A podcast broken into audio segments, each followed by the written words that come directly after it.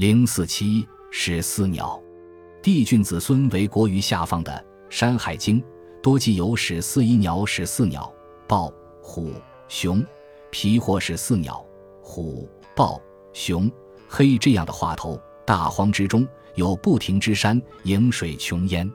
有人三申，帝俊妻娥皇生此三申之国，尧姓属实是四鸟。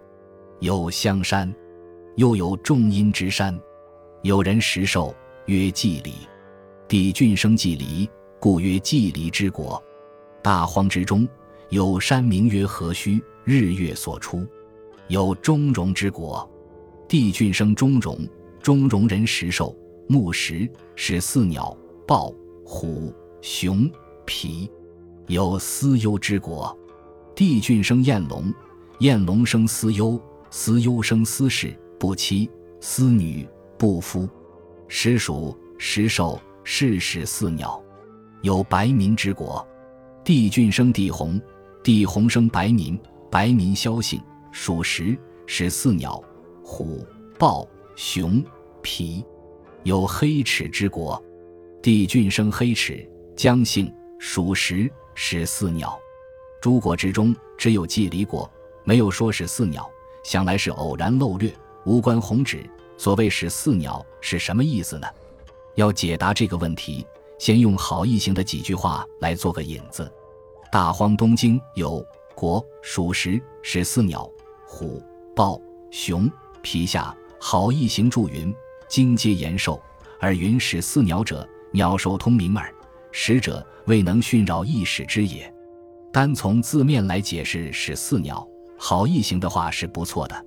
但假如要进一步问，为什么帝俊子孙为国于下方的多有这种神异的能力呢？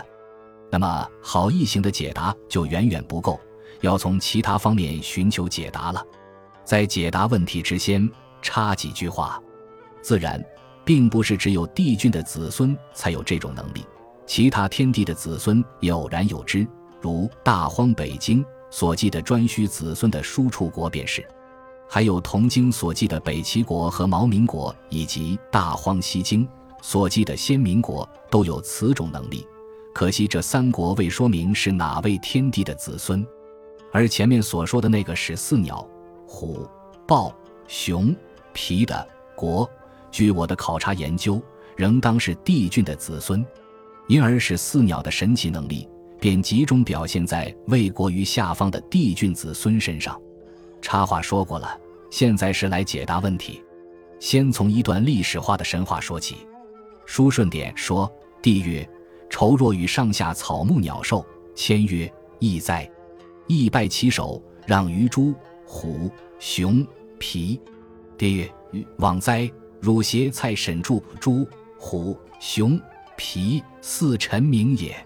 按照经文的意思，蔡沈的柱是不错的。这段话的大意就是。帝舜问众臣：“谁替我驯服上下草木鸟兽？”众臣都推荐义，义让给名叫猪、虎、熊、皮的四个同僚。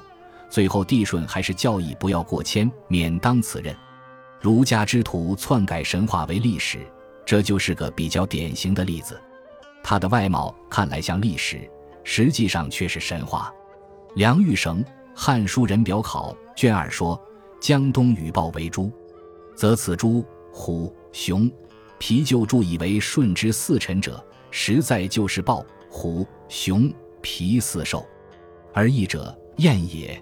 一古文作就是阔口简尾的燕子的象形，也就是狮玄鸟，天命玄鸟，降而生商的玄鸟。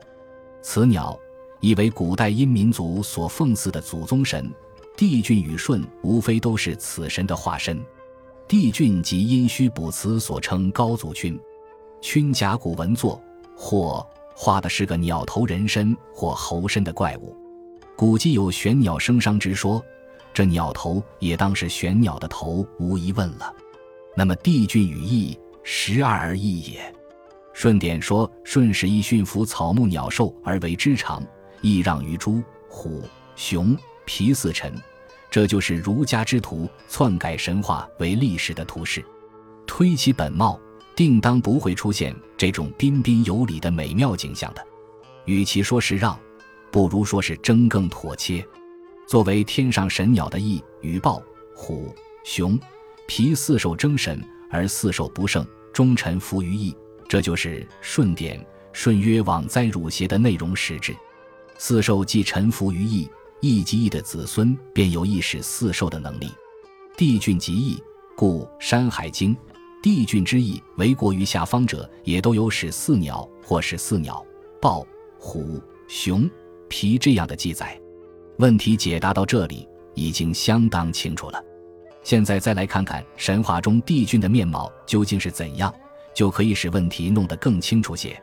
大荒东经有一条关于帝俊神话的鳞片，有五彩之鸟相向七杀，为帝俊下游，地下两潭，彩鸟是丝。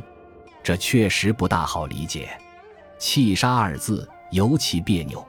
郭璞是此。也只好说未闻杀意，对为帝君下游，郭璞还是说意未闻也。后来好一行又才在郭朱未闻杀意下面加上两句他自己的解释，说杀意与缩同，鸟语缩缩然也，算是说到了一点边。但他对于气字却仍无法解释，对为帝俊下游更是只好存而不论。今天我们有了一点古代神话的知识，就比较容易解释了。相向气杀的那个杀字，却当作缩，或者竟是缩字的缺损。至于那个气字，我看当是盘字之讹，盘缩即盘缩，是盘旋而舞的光景。五彩鸟在那里相向盘旋舞蹈，帝俊从天上下来和他们交朋友。帝俊在下方的两座神坛，便由这些五彩鸟管理。这就是这段神话灵片的大意。五彩鸟究竟是什么样的鸟呢？《大荒西经》说得很清楚，有五彩鸟三名，一曰黄鸟，一曰鸾鸟，一曰凤鸟。原来都是凤凰一类的鸟。帝俊既然是玄鸟的化身，而凤凰无非又是玄鸟的神话化。《楚辞天问》说：“简狄在台，库何以？玄鸟之仪，女何家？”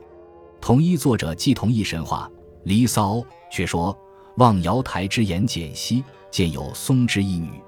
凤凰既受宜兮，恐高辛之先我。”可见玄鸟却就是凤凰。作为玄鸟之神的天地帝俊，当五彩鸟在下方相向盘旋舞蹈时，他自然忍不住要从天上下来和他们交朋友了。说不定当他高兴时，他还会得意忘形的在这些五彩鸟中翩翩的舞蹈起来。